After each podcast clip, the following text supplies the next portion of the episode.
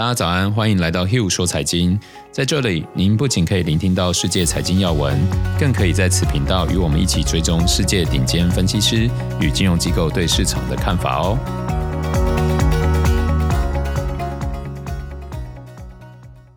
大家早，我是 Hugh，今天是三月十一号。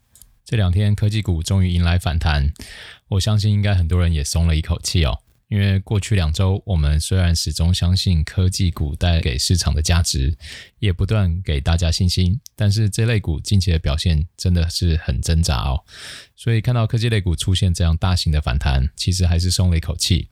尽管现在市场还没有回到原本该有的水准。甚至也很难说就此变成回到多头格局，但却已经提供足够的理由买回一部分的资产。所以今天就来跟大家聊聊，经过这一次的大洗牌以后，哪些领域是值得我们做第一批的投入？首先，当然就是最火热的电动车市场了。过去其实我很少跟大家聊到电动车，因为讲的人真的太多，市场真的太火热。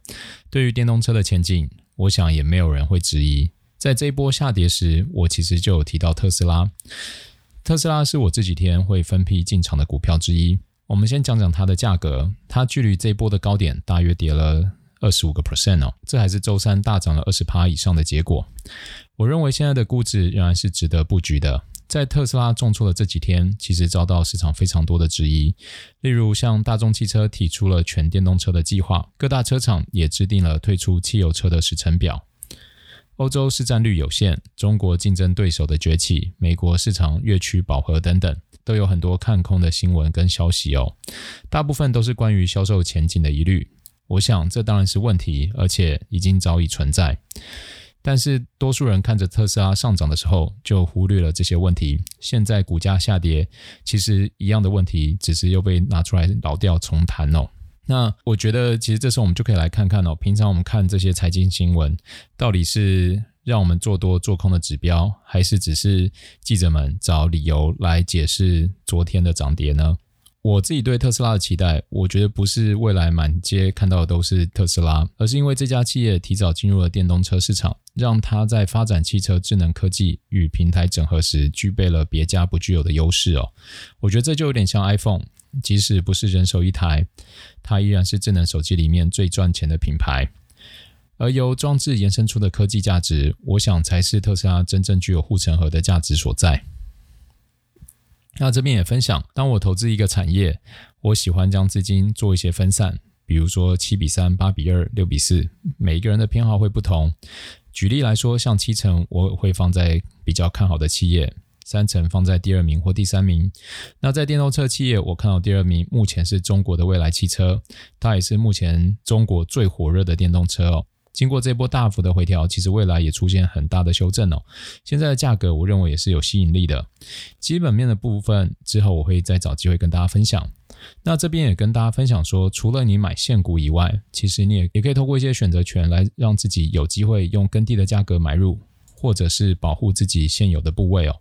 举个例来说，假如你现在想要买入特斯拉，但是又觉得担心股价太贵，那其实可以透过一个卖买权，也就是看多的概念。比如说，像举个例，哦，我们现在设定四百块，在六月十八号到期的卖权，我们去卖卖一口，等于是呃准备承接一百股。那四百块一百股，就是你准备了四万的本金，要准备去承接这个特斯拉哦。那这四万的本金你摆在那边，你会收到的权利金会有十三块，也就是你会有直接的报酬大概三点四个 percent，年化报酬大概十二个 percent 哦。那它这样的策略的优点就是，无论它有没有跌破四百块，你都会收到这十三块，也就是说这四万块的年化报酬十二趴已经是确定的。但是风险是什么呢？风险就是，当它跌破四百以后，你的价格就是要得四百买入了哦。所以做这样的 sell put 策略，其实就是取决于你想要买入一个你很看好的股票，但是你又觉得现在太贵，然后你又不希望你的资金被闲置放着，什么利息都没有，这时候你就可以使用 sell put 的策略哦。那反之呢？你假如现在已经有特斯拉了，但是市场的波动，你担心摆着特斯拉，结果市场开始出现盘整。虽然看好，但是不知道市场哪时候会让特斯拉有很好的飙升。哦，举例来说，像前天是来到六百七十三块，哦，那我们可以设设看，比如说到六月十八号，我们想要用一千块卖出我们手上的特斯拉，这个价格呢是你愿意卖出的价格哦。那我们看看，假如我们在市场上设出一个我愿意卖出一千块的特斯拉，我们可以收到几块钱？市场上现在愿意付出的代价是二十三块七五，那换算年化报酬大概会是八点六个 percent。也就是说，我假如现在手上有六百六七百块的特斯拉，我不确定到六月十八号它会不会它是往上还是往下。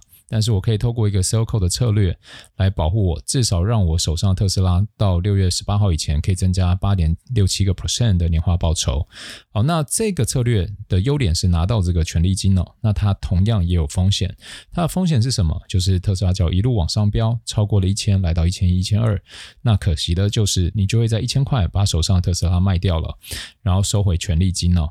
哦，所以以上我们可以在这种市场很大波动的时候。把这个护城河拉宽，比如说像现在特斯拉在六七百块的位置，我可以往下压低三百块，比如说我设定四百块，年化报酬拿十二个 percent 的权利金，我也可以持有特斯拉的时候往上设，往上提高三百块，上下各有三百块，上面是八个 percent 的权利金哦，哦，所以这样的交易策略。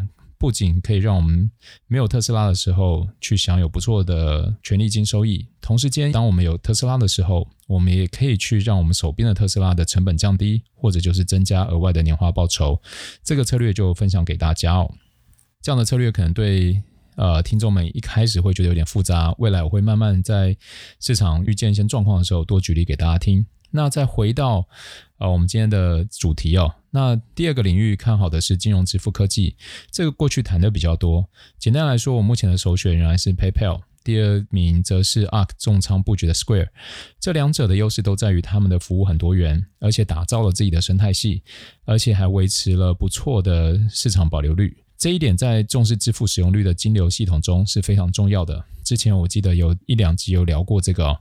那另一个最吸引人的部分，他们也都参与了加密货币的市场。所以除了他们本身的价值以外，货币最终都是要用来拿来交易的。尽管加密货币在这一点还是有一些努力空间，但是我想这两家金融支付企业积极的布局决策，提高了他们未来的成长性，是我看好他们的原因哦。那第三、第四个领域之前也有提到过。分别是新能源还有资讯通讯安全。之所以放在一起讲，是因为我认为这两个领域前景可期，但是类股成员各有所长，并没有一个具有压倒性优势的巨头存在。所以这两个领域我都会建议用 ETF 代替。目前我比较看好的 ETF 分别是 TAN10 以及 HACK HACK。除了这四个领域以外，当然会有其他想参与的机会。有些股票难免会让我们想要说出“算我一份吧”，但我会建议要妥善分配权重。这毕竟只是第一波布局，还不要太急躁哦。当然，不免俗的还是要说一下，这些都只是分享我自己这周以来所做的决策，完全是个人的选择，不构成任何投资建议哦。以上就是今天的 Hugh 说财经，欢迎留言讨论。喜欢的听众朋友，麻烦按个追踪、分享，给个五星评论。我们明天见喽。